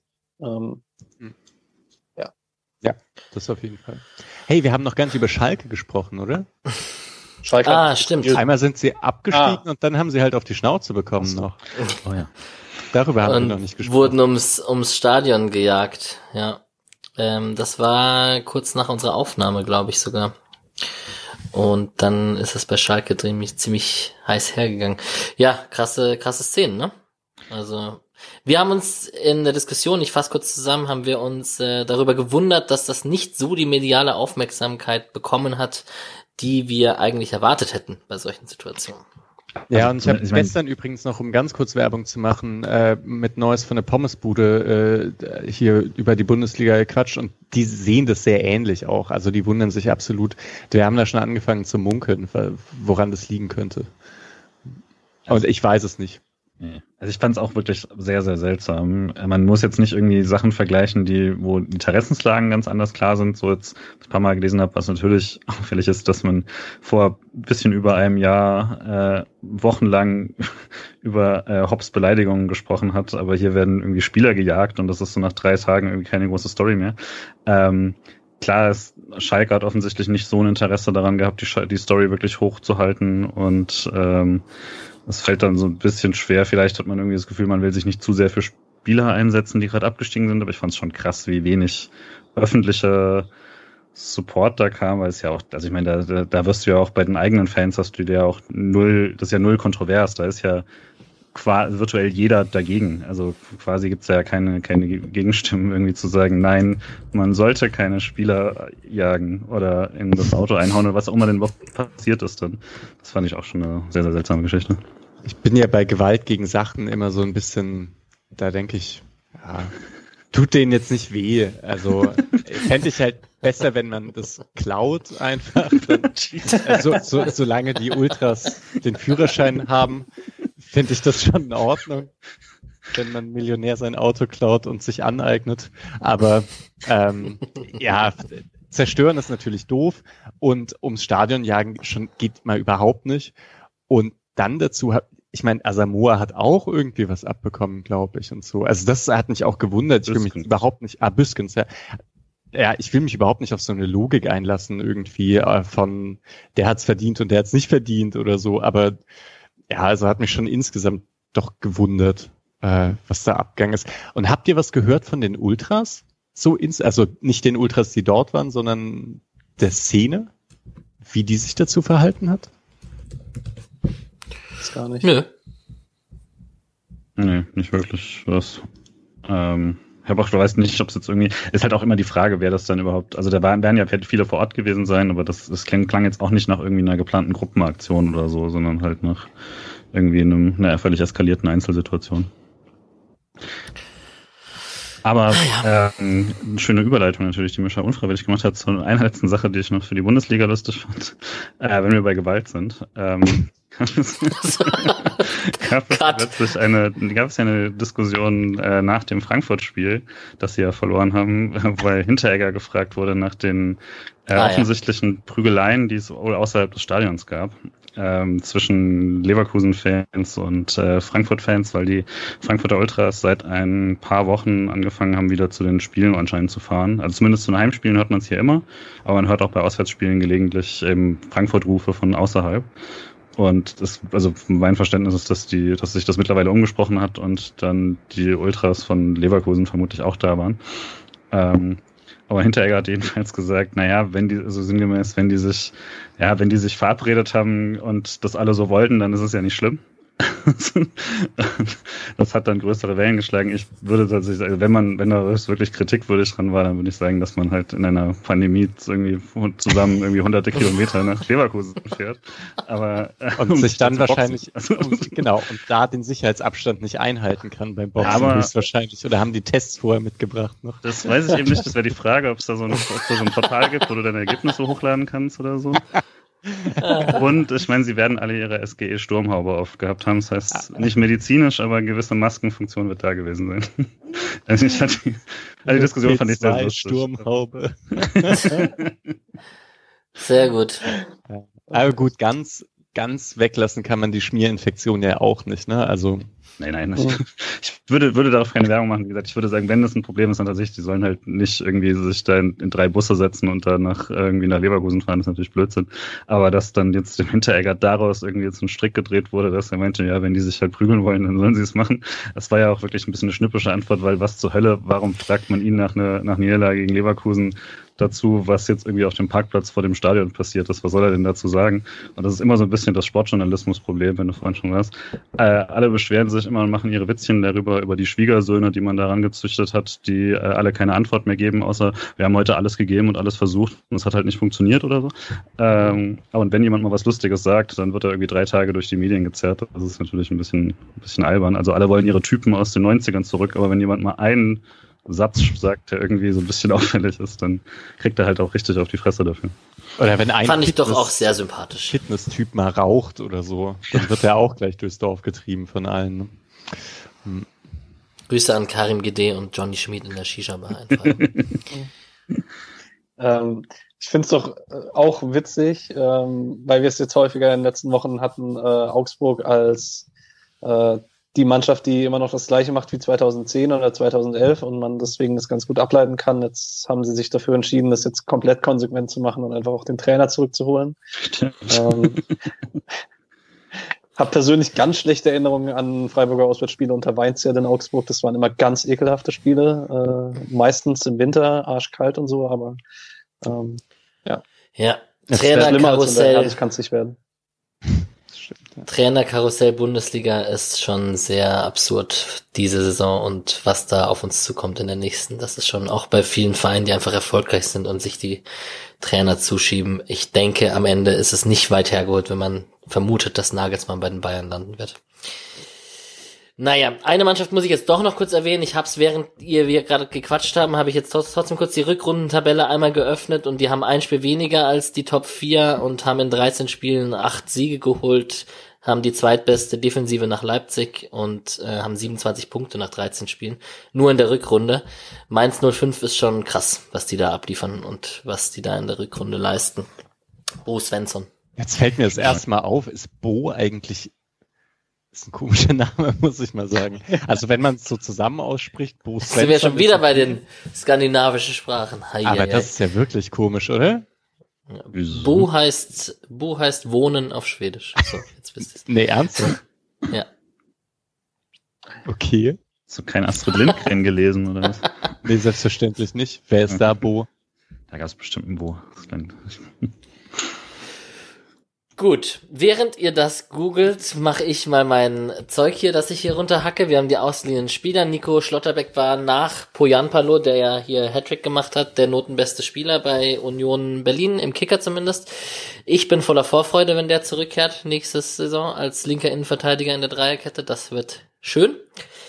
Ähm, Okorochi war nicht im Kader beim 2 zu 1 Sieg von Paderborn in Düsseldorf. Dort durfte aber Brandon Borello mal wieder seit langem von Anfang an spielen wurde in der 57. Minute ausgewechselt und verloren haben sie am Ende trotzdem. Also irgendwie für Brandon Borello ist das nicht, nicht ganz so erfolgreich. Ich glaube, Felix Klaus wurde dann doch am Ende für ihn eingewechselt. Keine Ahnung. Dass er mal ran durfte von Anfang ist ja schon mal ein gutes Zeichen vielleicht. Kammerbauer hat mit Braunschweig 0 zu 2 gegen Aue verloren, sind mittendrin im Abstiegskampf, wurde zur 60. Minute eingewechselt, dort zum 2-0 getroffen. Für Aue hat übrigens Philipp Zulechner, den gibt's auch noch. Mhm. Ähm, Eintracht Braunschweig, genau, im Abstiegskampf. Sandhausen hat sich da ja ein bisschen gefangen, das wird eng. Würzburg, Piringer sein viertes Saisontor geschossen beim 2 zu 2 in Karlsruhe. Ich weiß nicht, ob ihr es gesehen habt, das 2 zu 2 am Ende. Ist ein bisschen bitter für die alle KSC-Fans, was Gersbeck da gemacht hat und den Ballverlust in der Nachspielzeit. Das war schon bitter. Ich sehe ein Nicken von Patrick, der hat es auf jeden Fall gesehen. Ja, fand sehr sympathisch die Reaktion von Gondorf danach, der einfach ähm, okay, wie man es halt von dem Kapitän auch erwartet, einfach sagt, dass es äh, jeder, der sich jetzt auf ihn, auf Gersbeck stürzen möchte, soll erst Gondorf, oder soll erst ihn kritisieren, weil Gersbeck ihnen diese Saison so häufig Punkte gerettet hat, dass es absolut albern wäre, wenn sich jetzt alle auf ihn draufstürzen und hat das Thema dann eigentlich tot gemacht, bevor es überhaupt aufkam. Das fand ich sehr, sehr stark. Bei denen geht's doch eh um nichts mehr, oder? Nee. Ja, die hätten schon eingreifen können, weil die sind ja, die haben ja so viel Rückstand äh, in Sachen Spielen dass sie ah. äh, mit entsprechenden Punkten halt, äh, jetzt haben sie wieder 0-0 gespielt, glaube ich, aber eben mit entsprechenden Punkten hätten sie nochmal oben anklopfen können, weil die ja alle nicht gepunktet haben so lange. Es ist, ist so super. Schlecht. Ey, zweite HSV Liga. ist so schlecht. Ja, HSV Außenseiterchancen würde ich sagen, überhaupt, wenn noch. Aber zweite Liga Aufstiegskampf macht schon richtig Spaß, irgendwie gerade zuzuschauen. Und mit dem, dass Kiel so viel, also weniger Spiele hat, richtig spannend, finde ich. Ähnlich wie Abstiegskampf in der ersten Liga. Ja. Ähm, da wird sicherlich spannend, also die, das, das Matchup in der Relegation zu tippen, ist auf jeden Fall Stand jetzt durchaus schwierig. Das also gleiche wie äh, das DFB-Pokalfinale, oder? Kiel ich möchte übrigens gegen, mal Kiel gegen Bremen. Bremen. Ja, erst, erst Pokalfinale, dann Relegation. Bin ein bisschen enttäuscht, dass Bremen die historische Chance liegen lassen hat, äh, weil als Schaf Mitte der 90er übernommen hat oder Ende der 90er, hatte Bremen gerade noch so vor dem Abstieg gerettet und ist in dem Jahr Pokalsieger geworden. Und wenn sie in diese Saison übernommen, also jetzt die Woche übernommen hätte, hätte er genau das gleiche machen können, aber naja. Tja. Auf jeden Fall hat Piringer sein viertes Saisontor geschossen, hat mal wieder getroffen. Das tut ihm sicherlich gut. Wie es dann nächste Saison weitergeht, werden wir sehen. Äh, in der zweiten Mannschaft komme ich ja gleich dazu. Sieht es doch sehr nach Aufstieg aus. Luca Itter wurde in der 72. Minute eingewechselt für seinen Gegenpart Raum auf Linksverteidigerposition. Äh, der war übrigens nicht so happy, als er ausgewechselt wurde. Das habe ich zufällig gesehen. Das fand ich so, ich meine, für jeden, der irgendwie taktisch interessiert ist, das Spiel fand ich saukrass, so, Pauli gegen Fürth, weil ich noch nie gesehen habe, dass jemand den gegnerischen Linksverteidiger einfach fast in Manndeckung genommen hat. Also wenn Raumann beigekommen ist, war St. Pauli dort mit zwei Leuten, weil sie ihn einfach komplett aus dem Fürther Spiel rausnehmen wollten und das hat funktioniert. Das fand ich echt krass, sowas haben wir noch nie gesehen. Das hat selbst noch niemand gegen Dortmund und Guerrero gemacht. Okay. Ja, ist aber auch krass, also weil Raum ist halt super dominant einfach. Das ist halt noch krasser als Sosa eigentlich. Da, ja. Im Aufstiegskampf trotzdem verloren gegen St. Pauli mit 2 zu 1. Auch Big Points liegen lassen, gerade mit der Hamburger Niederlage und so. Pauli ist gut. Seitdem die da Mamouche ausgeliehen haben und so. Und ja. Ja. Magdeburg Florian Katt braucht man, glaube ich, gar nicht mehr erwähnen. Diese Saison groß äh, ist wieder nicht im Kader gewesen. Magdeburg aber seit neun Spielen ungeschlagen, 1-0 gegen Lübeck gewonnen und die waren da noch mittendrin im Abstiegskampf mit Kaiserslautern vor so zur Rückrunde und so am Anfang und im Winter. Und die haben sich da gut rausgekämpft in den letzten zwei Monaten. Und Amir Abrashi hat beim 3 zu 3 gegen Lausanne offiziell in der Kicker-Aufstellung Linksverteidiger gespielt. Ich weiß nicht, ob das, ich sehe ein Nicken von Patrick. Ja. 90 Minuten und ja, bei Basel geht's äh, auf jeden Fall in, um den Kampf so um Platz zwei drei, weil Meisterschaft steht fest mit den Grasshoppers, aber hier Genf, Lugano, Lausanne, Luzern, die kämpfen da alle mit, mit Basel. Rashi hat noch den Elfmeter zum 0-1 verschuldet. Das habe ich noch gesehen. Ich habe ah. äh, bei Sofascore nämlich reingeguckt, um zu gucken, ob er tatsächlich in der Realtaktik Linksverteidiger gespielt hat und dann gesehen, dass äh, ein verschuldeter Elfmeter noch mit drin stand. Amir Braschi, Linksverteidiger. Naja, so. Und die zweite Mannschaft. Da ist es spannend. Ähm, die haben ja 1 zu 3 gegen Bayern Alzenau gewonnen, kurz nach unserer Aufnahme letzte Woche.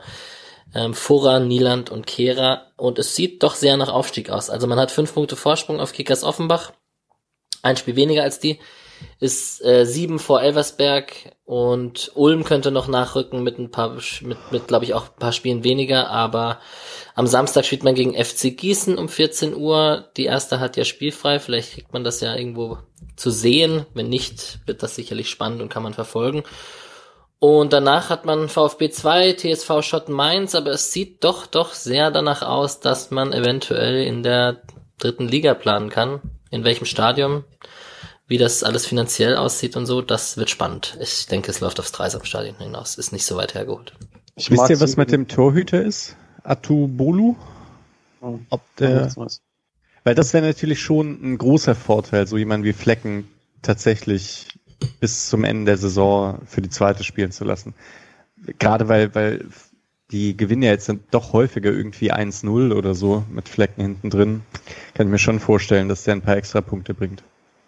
Sorry, Patrick. Ich finde es nee, ich find's sehr cool, dass äh, Pellegrino Materazzo im Moment bei Stuttgart so viele junge Leute reinschmeißt. Ähm, weil Freiburg dann in zwei Wochen gegen die zweite von Stuttgart spielt und wenn da schon zwei oder drei wichtige Leute im Kader der ersten von Stuttgart stehen, dann ist es sicherlich kein Nachteil. Weil es waren jetzt die beiden Topscorer von Stuttgart waren jeweils die letzten beiden Spiele dabei. Ja, also das wird spannend, das werden wir weiter verfolgen. Am Ende der Saison da lege ich mich drauf fest, gibt es auf jeden Fall eine Sonderfolge zur zweiten Mannschaft, entweder mit einem Funktionär oder mit einem Spieler oder mit jemandem, der die verfolgt, mit, mit äh, der da öfter die Spielberichte schreibt, Egypt oder so. Mal gucken. Und wenn wir schon bei Egypt sind von der Badischen Zeit, dann sind wir auch bei den Frauen. Äh, Julian, die haben gegen Eintracht Frankfurt 3 zu 0 verloren. Schon wieder verloren gegen Frankfurt. Äh, ja, ist gerade nicht, nicht der Gegner. Und ich bin schade, es sieht jetzt gerade doch wieder so aus, als ob die Saison dann äh, jetzt zumindest nicht, nicht im vorderen äh, Tabellenhälfte beendet werden kann. Ja. Ist jetzt Achter, weiter runter wird es nicht mehr gehen in der Tabelle, aber ähm, ob man dann noch Siebter oder Sechster wird, das wird sich in den nächsten Spielen entscheiden. Freitag spielt man ein Freundschaftsspiel gegen den SC Sand, um dann am 9. Mai gegen SGS Essen zu spielen. So, und jetzt, wir haben noch vier Spiele. Köln, Bayern, Frankfurt und davor noch die Hertha, jetzt erstmal am nächsten Donnerstag. Die müssen am Montag davor gegen Mainz ran. Da beginnt ihre Corona-Auszeit oder endet ihre Corona-Auszeit. Ja, die haben ein toughes Spielprogramm. Äh, der Tommy vom Big City Club ist leider krank. Ich hätte ihn gerne gefragt, was, wie, was die Nerven so machen momentan. Aber was glaubt ihr denn? Was ist denn gegen die Hertha drin? Oder ist das einfach so schwierig zu sagen durch den, durch die Pause der Hertha? Und kann man das, kann man das einschätzen? Ich würde jetzt vielleicht erstmal sagen, also ich glaube, die spielen Montag gegen Mainz und Donnerstag gegen Freiburg. Das ist irgendwie noch nicht, äh, also dieses zweite Spiel ist noch nicht krass genug, als dass sie wirklich konditionell Probleme haben. Also das ist ein bisschen, also jetzt aus Freiburger Perspektive dann nicht der ganz große Vorteil, glaube ich. Könnte sogar sein, dass wenn Dada denen irgendwie mal gesagt hat, auch kommt, bleibt doch eine Woche einfach mal zu Hause und macht mal ein bisschen Also bekommt man diesen Fußball aus, aus dem Kopf, dass das einen ganz positiven Effekt sogar haben könnte. Ähm, dennoch, es ist, es ist super spannend, finde ich. Jetzt diese ersten beiden Spiele von der Hertha gegen Mainz und Freiburg, da entscheidet sich, würde ich sagen.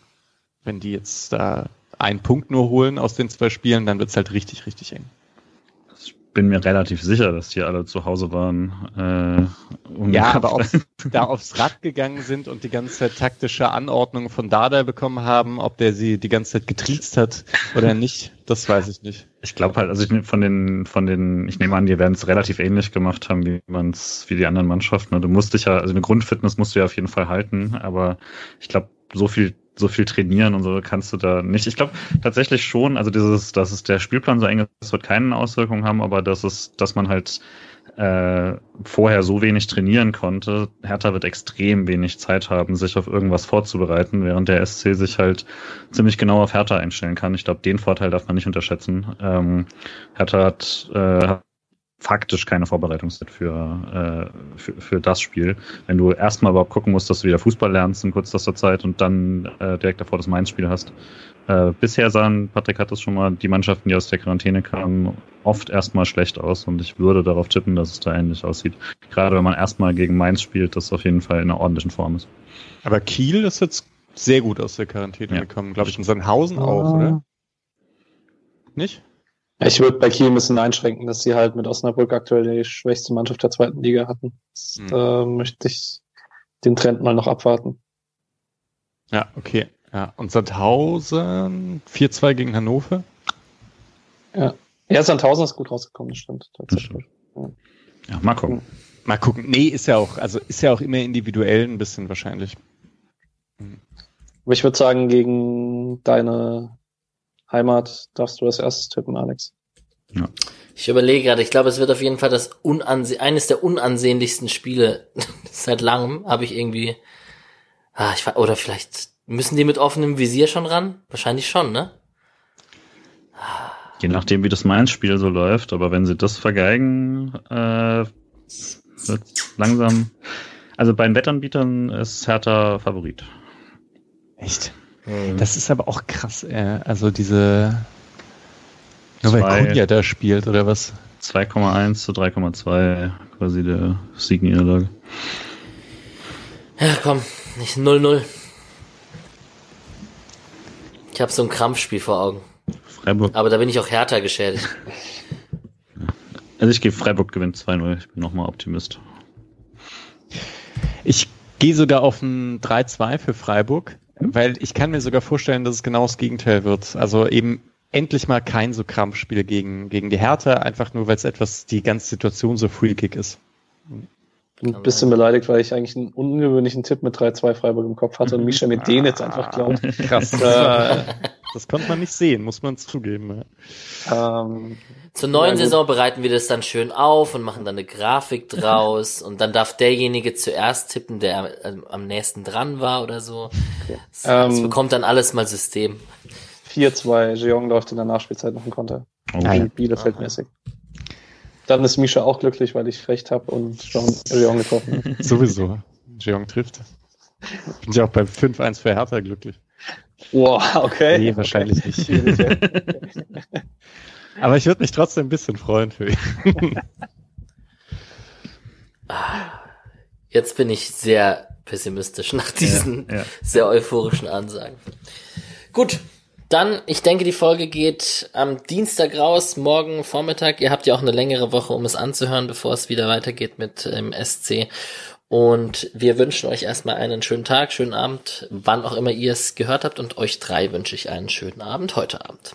Macht's gut. Ciao.